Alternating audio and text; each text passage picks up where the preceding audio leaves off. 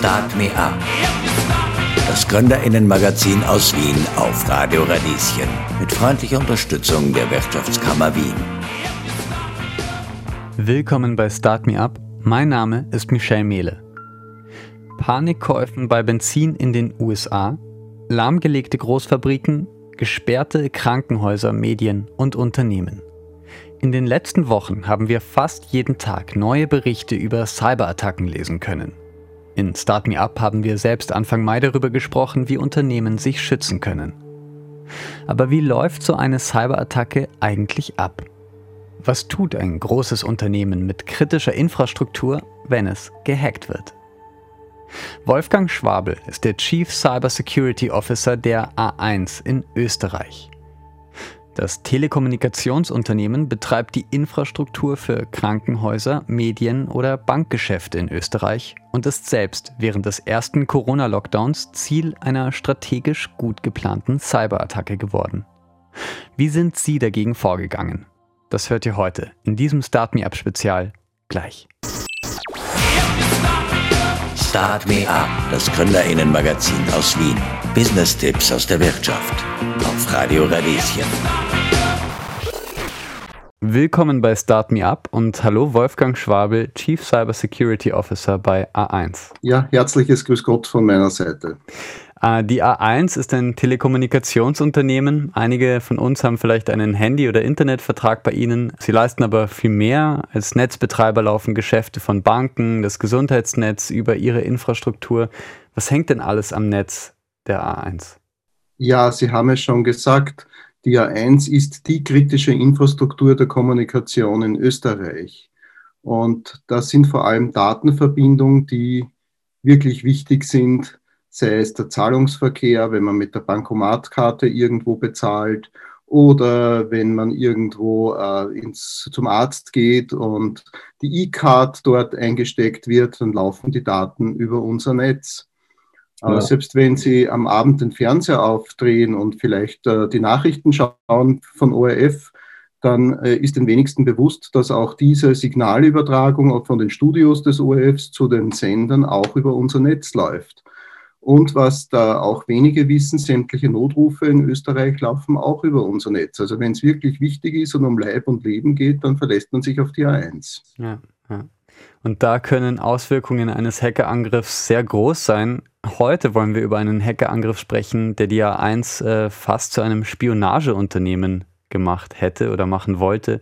Im Dezember 2019, da hat ihr Computer Emergency Response Team entdeckt, dass sich ein Hacker seit einem Monat unentdeckt in ihrem System bewegt. Was ist da passiert? Ja, das ist richtig. Und äh, ich wehre mich gegen den Ausdruck, dass die A1 ein Spionageunternehmen ist. Also sicher nicht. Und wir tun auch alles, dass das so bleibt. Äh, aber den Hackerangriff jetzt vielleicht äh, auf den Hackerangriff bezogen. Es stimmt, wir haben das im Dezember 2019 entdeckt. Und ja, wir haben auch entdeckt, dass der Hacker sich schon einen Monat lang in unserem Netz bewegt hat. Das ist auf der einen Seite äh, mag das jetzt lange erscheinen, aber im internationalen Schnitt, nachdem das ein sehr leiser Hackerangriff war, das heißt, er hat äh, nichts gemacht, was sofort auffallen würde.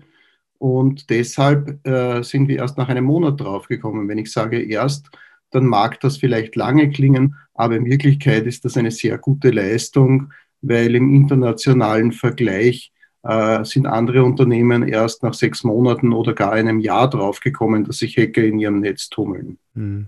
Sie haben also entdeckt, dass da ein Hacker ist im Netz der A1 und sich auch schon die Admin-Rechte geholt hat. Was haben Sie gemacht? Ja, das hat uns natürlich große Sorgen bereitet. Das Erste, was wir gemacht haben, ist, wir haben mal verifiziert, ob unsere Beobachtungen überhaupt stimmen. Dann ist uns die Ernsthaftigkeit der Lage klar geworden. Und danach ist halt der Krisenstab hochgefahren worden. Und die erste Erkenntnis, die wir hatten, ist, äh, dass äh, wir so einen Angriff noch nie hatten und wir auf jeden Fall Hilfe brauchen. Und diese Hilfe haben wir uns dann umgehend organisiert. Äh, zunächst einmal mit einer Meldung an die NIS-Behörde. Wir haben eine freiwillige Meldung nach NIS-Gesetz gemacht, wo wir auch gesagt haben, wir brauchen Unterstützung. Wir haben die Datenschutzbehörde informiert, dass wir ein Problem haben. Und wir haben geschaut, dass wir national und international Hilfe bekommen können, die uns in der Bewältigung des Falles hilft. Hm. Ist das nicht ein totaler Schock? Ähm, also Sie haben schon gesagt, wie viel am Netz der eins hängt. Selbstverständlich ist das ein totaler Schock. Und als nächste Maßnahme haben wir natürlich dann auch gesehen, ja, wir haben verifizierte Hacker hat administrative Rechte und als Sofortmaßnahme haben wir dann die kritische Infrastruktur abgekoppelt vom äh, Bürobetrieb. Der Hacker hat sich ja in, in der Bürolandschaft, also jetzt virtuell in, in den Office-Umgebungen bewegt. Und dort hat man ja nicht direkten Zugriff auf die kritische Infrastruktur, aber das haben wir noch extra abgeschottet, dass das ja nicht irgendwo geht, damit der Betrieb der Kommunikation in Österreich aufrechterhalten bleibt. Das war die erste Sofortmaßnahme. Die nächste Sofortmaßnahme war dann das Beiziehen der Experten, um festzustellen, wie groß ist der Schaden tatsächlich, was müssen wir alles tun, um den Hacker rauszubekommen. Schließlich ist es nicht so leicht, einen Hacker der vielleicht schon einige Zeit jetzt unterwegs ist äh, und Administratorenrechte hat, permanent loszuwerden. Ja. Äh, bevor wir dazu kommen, Sie haben im Vorgespräch schon gesagt, der Hacker hat keine Daten abgesaugt. Was hat er denn gemacht? Wir hatten volle Visibilität auf den Hacker. Wir wussten, was er tat. Äh, der Hacker war sehr, sehr vorsichtig und ich glaube nicht, dass in der Anfangsphase der Hacker auch wusste, dass wir eben schon auf die Schliche gekommen waren. Der Hacker hat versucht, es zu erkunden, wie unsere Systeme aufgebaut sind, wie unsere Systeme zusammenhängen. Äh, er hat versucht, dann nachzuschauen, was gibt es da alles bei uns. Und das ist ein sehr seltsames Verhalten, weil es nicht dem üblichen Fall eines Cybercrimes entspricht. Ähm, normalerweise äh, Cyberkriminelle stehlen Daten, die wollen dann Daten verkaufen oder uns erpressen damit oder sie verschlüsseln unsere Dateien, sodass wir nicht mehr arbeiten können. Da gibt es ja genug Fälle, die öffentlich bekannt sind. All, und wir haben natürlich alles das, diese anderen Szenarien alle abgesichert. Wir haben immer probiert, funktioniert unser Backup noch, ist da irgendwas Ungewöhnliches. Auch das haben wir gemacht und haben wir das Backup extra isoliert, dass da ja kein Hackerzugriff erfolgen kann, dass wir sicher auf dieser Seite sind. Alles das war nicht der Fall. Unter Beiziehung der internationalen Experten sind wir dann draufgekommen, das, was uns angegriffen hat, das dürfte wahrscheinlich im Umfeld der staatsnahen Angriffe zu suchen sein. Mhm. Da fragt man sich natürlich, wer war es? Das äh, kann ich Ihnen heute nicht sagen. Die Experten waren sich auch nicht einig. Äh, je nachdem, woher sie kommen, haben sie ihren Lieblingsfeind, den sie dann damit anpatzen möchten. Und es ist uns als Betreiber auch herzlich egal. Es hat sich niemand in unserem Netz herumzutummeln. Ja. Äh, die Devise war ganz einfach, jetzt machen wir alles, dass wir den wieder rausschmeißen. Und es hat niemand was verloren da drinnen. Niemand Illegaler hat da drinnen etwas verloren, das ist doch klar. Uns war es wurscht, Hauptsache er ist wieder draußen. Äh, schwierig war nur die Klasse des Gegners. Wenn Sie mit einem staatsnahen Angriff zu tun haben, dann müssen Sie schon viel mehr aufpassen, als wenn es nur unter Gänsefüßchen ein gewöhnlicher Hacker ist. Ja. ja ähm, das Spionagewerkzeug äh, am Anfang, beziehungsweise Unternehmen, was Sie äh, so lieber nicht dastehen äh, lassen wollen, das habe ich ja nicht von ungefähr, das haben Sie mir auch in einem Vorgespräch gesagt. Also was bedeutet denn das? Was war denn das Ziel des Hacking-Angriffs? Das Ziel des Hacking-Angriffs war vermutlich, die A1 vorzubereiten im, als Spionageinstrument im Ausland für einen anderen äh, staatsnahe Organisation. Das war wahrscheinlich das Ziel. Und äh, ich wurde auch in diesem Ziel irgendwo bestätigt, äh, nachdem wir den Hacker zurückgeschlagen haben und uns auch an die Öffentlichkeit gewandt haben und sie informiert haben, dass das stattgefunden hat und dass wir jetzt den endlich rausgeworfen haben, wurde ich dann international von einigen anderen Telcos, also Telefon- und Internet-Service-Providern kontaktiert die mir gesagt haben, ihnen sei dasselbe passiert. Das heißt, das äh, ist weltweit üblich, dass man eben größere Unternehmen, die wichtig sind, einfach angreift, um sie äh, weich zu klopfen für fremde Interessen. Ja, und das passt uns natürlich überhaupt nicht. Das gibt es nicht. Das ist ein absolutes No-Go. Ja. Äh, wie ist der Hacker eigentlich reingekommen in Ihr System? Der Hacker ist über einen gestohlenen Account reingekommen. Das wissen wir. Die erste, der Erstkontakt war so, dass er bei den vielen ähm, hunderten Systemen, die wir haben, hat er eines gefunden, wo leider Gottes noch der Zugriff äh, möglich war mit Username, Passwort eines Mitarbeiters. Äh, und er hatte diese Daten irgendwo geklaut. Das konnten wir leider nicht nachvollziehen, wo das wirklich passiert ist. Und damit, damit ist der Hacker dann eingedrungen in ein System. Dann hat er sich noch ein System angesehen, das nicht am Letztstand aller Patches war. Da war noch eine Schwachstelle offen. Diese Schwachstelle hat er beinhart ausgenützt.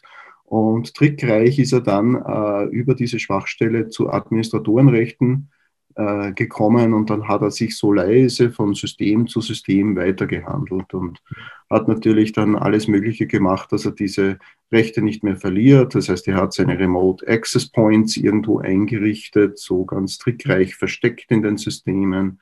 Das haben wir dann alles gefunden natürlich, dass wir wissen, wie er eingestiegen ist, über welche Wege er eingestiegen ist, über welche Methoden er eingestiegen ist und so weiter. Also das war schon eine andere Klasse. Ja.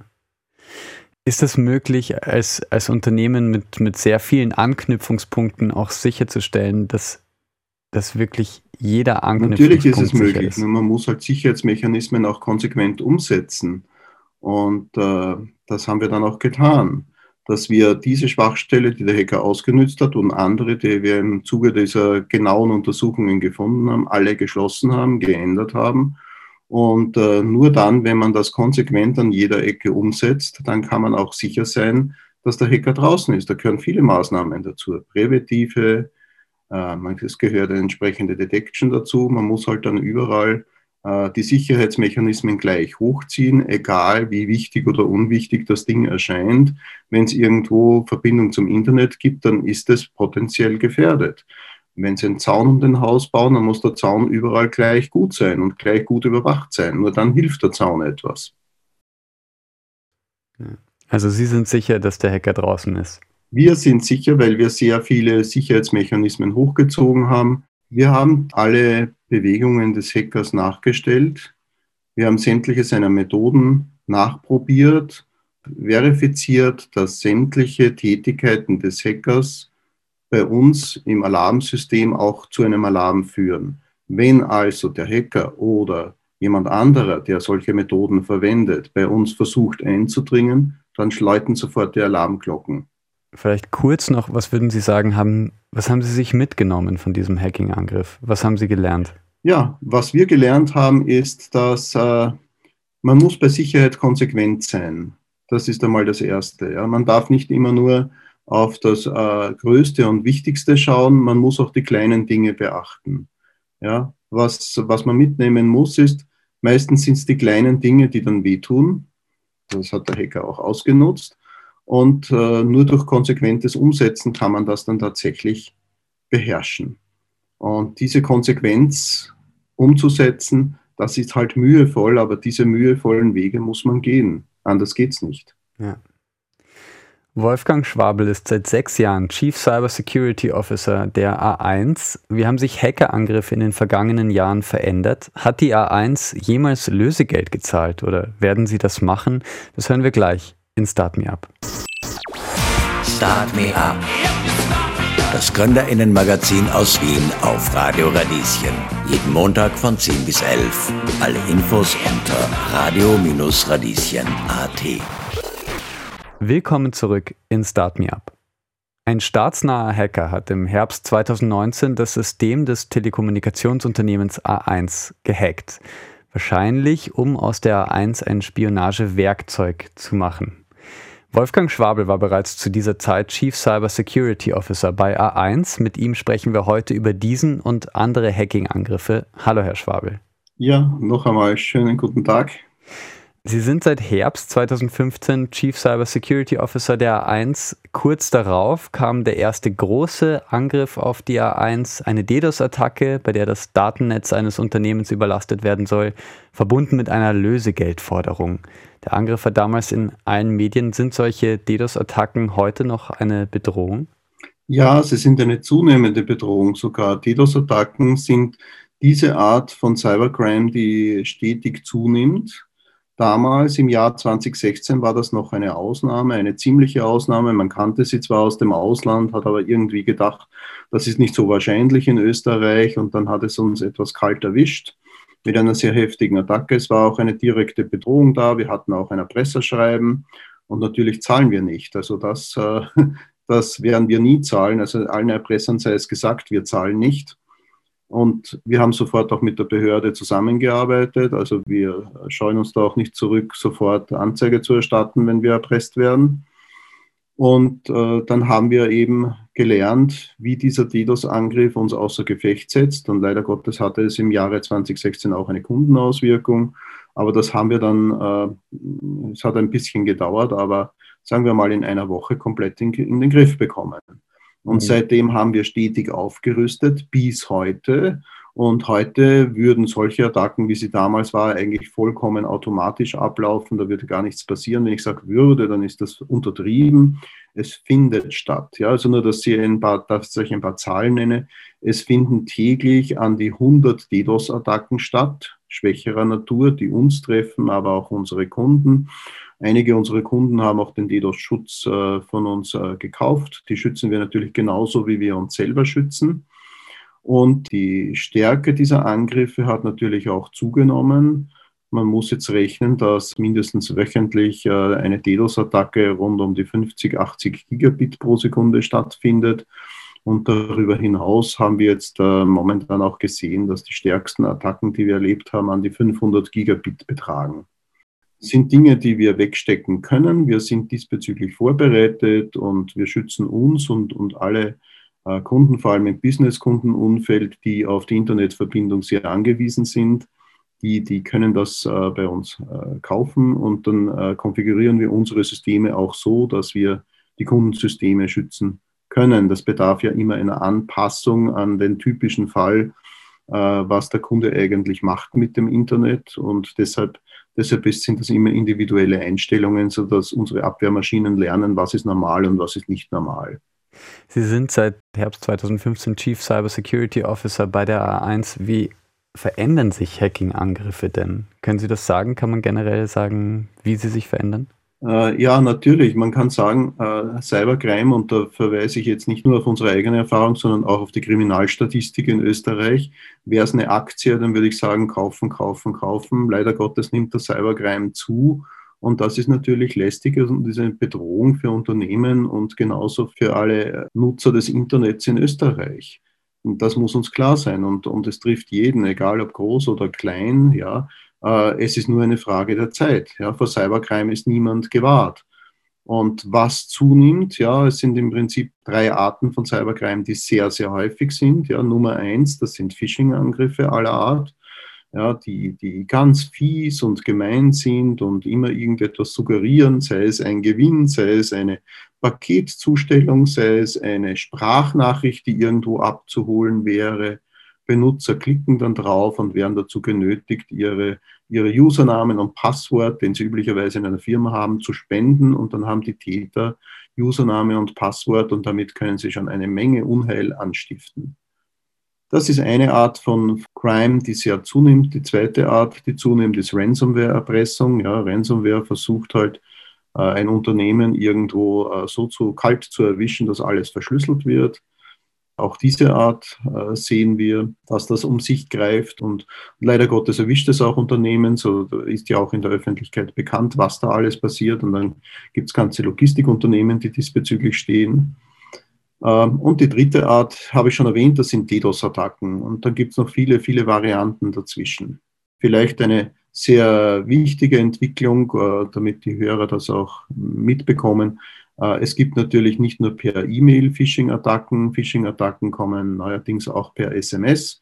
Gerade nach Pfingsten war da eine große Bedrohung in Österreich, die sogenannte Flubot-Bedrohung. Flubot ist eine Malware für Android-Handys und äh, diese verbreitet sich per SMS. Also da bekommt man einen Link zu, von einem angeblichen Paketdienst, klickt auf diesen Link, wird dann gebeten, um das Paket zu verfolgen, muss man ja, äh, ja sagen zur Installation der Software. In Wirklichkeit ist das aber eine Schadsoftware für das Handy. Und wenn man dann Ja gesagt hat, dann ist es um einen geschehen, weil dann wird das Handy fremd kontrolliert und verbreitet zum Beispiel die Schadsoftware wieder weiter mit einigen tausend SMS, die das Handy dann ausschickt. Und äh, das hat in Österreich wirklich eingeschlagen. Da gab es da gab's, äh, doch viele Leute, die darauf geklickt haben. Was würden Sie denn unter... Eins, ich möchte es auch noch dazu sagen, also falls da jemand betroffen ist oder jemand kennt, der betroffen ist, da kann man nur das Handy einem sogenannten Factory Reset unterziehen. Dann ist man diese Schadsoftware wieder los. Was anderes hilft nicht dagegen. Factory Reset heißt Ratzeputz löschen, da ist nichts mehr drauf und man setzt es wieder neu auf. Äh, was würden Sie UnternehmerInnen denn raten in Österreich? Wie kann man sich leicht gegen die gröbsten Angriffe wehren? Ja, das äh, Wichtigste ist, man soll die Dinge ernst nehmen. Man soll sich, äh, so wie bei anderen Dingen auch, einen Professionisten ins Haus holen, der einen berät oder der die Dinge dann tatsächlich umsetzt. Das ist, glaube ich, das Allerwichtigste. Das macht man nicht als Hobby, das macht man nur, wenn man sich beruflich damit auseinandersetzt und dann kann man auch die größten Risiken beherrschen, dann kann man auch das Unternehmen äh, sicher auch im Cyberspace betreiben. Aber wichtig ist professionelle Hilfe äh, zukaufen diesbezüglich äh, oder jemand einstellen, der dieses Thema beherrscht, damit man, damit man auch weiß, auf was man alles achten soll. Das, das ist nicht eine Aussage, dass ich sage, jetzt äh, machen Sie A, B, C und das war's. Das wäre gelogen. Da muss man schon ein bisschen tiefer in die Materie hineinstecken. Und man darf Sicherheit nicht immer nur als Verhinderer sehen, sondern Sicherheit ist eigentlich das, dass man die Sicherheit hat, äh, um, um auch sicher digital unterwegs zu sein. Ja. Hacking-Angriffe verändern sich. Eine Sache bleibt wahrscheinlich gleich. Sie passieren Freitagnachmittag und kurz vor den Feiertagen, oder? Das scheint irgendwo ein nicht geschriebenes Hackergesetz zu sein. Vielleicht ist es auch dem Umstand geschuldet, dass äh, die Hacker äh, quasi am Freitagnachmittag ein Zusatzeinkommen erwirtschaften wollen und ihren regulären Beruf äh, gerade beendet haben und somit etwas zu tun und noch ein bisschen, bisschen was Aktivität dann zeigen. Warum das so ist, weiß ich nicht, aber es ist ja, es ist seltsamerweise oft so. Vielleicht ist es auch so, dass manchmal die Unachtsamkeit der eigenen Mitarbeiter am Freitagnachmittag sinkt. Man klickt noch schnell irgendwo, man will noch schnell was erledigen.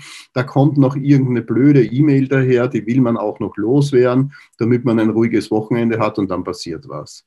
Ja, vielleicht hängt es auch damit zusammen, ist ein bisschen eine Psychologie. Schwierig ist natürlich für Unternehmen, wenn was passiert, dann, dann muss man auch reagieren und das heißt auch am Freitag am Abend oder am Samstag muss man dann auch arbeiten und das ist ja auch bei uns so. Wenn wirklich etwas passiert, dann gibt es kein Wochenende. Wolfgang Schwabel ist Chief Cyber Security Officer bei der A1 und hat mit uns über den Hacking-Angriff von Dezember 2019 eigentlich bis April 2020, also mit in die Corona-Krise hinein, das hat das sicherlich auch noch erschwert, äh, gesprochen heute. Vielen Dank für das Gespräch. Gerne, danke, wiederhören. Start Me Up. Das war's für heute von Start Me Up. Ich habe mit dem Chief Cyber Security Officer der A1, Wolfgang Schwabel, über einen der größten bisher bekannten Hackerangriffe bei A1 gesprochen. Ein staatsnaher Hacker wollte die A1 wohl zu einem Spionagetool machen. Wie dieser Angriff abgewehrt wurde und mit welchen Cyberattacken wir noch zu rechnen haben, darum ging es in diesem Gespräch. Vielen Dank an Wolfgang Schwabel. Natürlich habe ich im Vorfeld auch die aktuelle Debatte um Internetsperren in Belarus angesprochen. Ein Tochterunternehmen der A1 ist der größte private Internetanbieter des osteuropäischen Landes. Dort geht Präsident Alexander Lukaschenko nach einer womöglich gefälschten Wiederwahl rigide gegen Demonstrantinnen vor, unter anderem indem Internetdienste wie YouTube, Skype, Mail und Messenger unerreichbar gemacht wurden. Derzeit wird diskutiert, wie aktiv die belarussische Tochter von A1 bei Internetsperren während der Proteste involviert war. A1 hat die Vorwürfe über Internetsperren in den Medien zurückgewiesen, vielmehr habe man aufgrund von Vorschriften die Internetgeschwindigkeit an einigen Tagen an vorgegebenen Orten reduzieren müssen. Die letzte Anordnung dieser Art habe man im November 2020 bekommen, so A1. Fragen dazu konnte ich in diesem Interview aber keine stellen. Ich danke herzlich für das erste gemeinsame Halbjahr in Start Me Up 2021. Die Pandemie rückt etwas in den Hintergrund und wir können uns wieder mehr auf unsere Möglichkeiten konzentrieren. Oder wir gönnen uns nach dieser Zeit eine Pause. Radio Radieschen macht das jedenfalls. Wir hören uns mit neuen Sendungen aus dem Bereich Startup und Wirtschaft ab September wieder. Start Me Up immer montags von 10 bis 11 Uhr auf Radio Radieschen. Wenn ihr in der Zwischenzeit nach spannenden Sendungen zum Thema Gründen und Unternehmerinnentum sucht, findet ihr uns auch in eurer Podcast-App. Einfach Radio Radieschen suchen. Mein Name ist Michel Mehle. Bis bald in Start Me Up. Start Me Up. Das Gründerinnenmagazin aus Wien auf Radio Radieschen. Jeden Montag von 10 bis 11. Alle Infos unter radio-radieschen.at.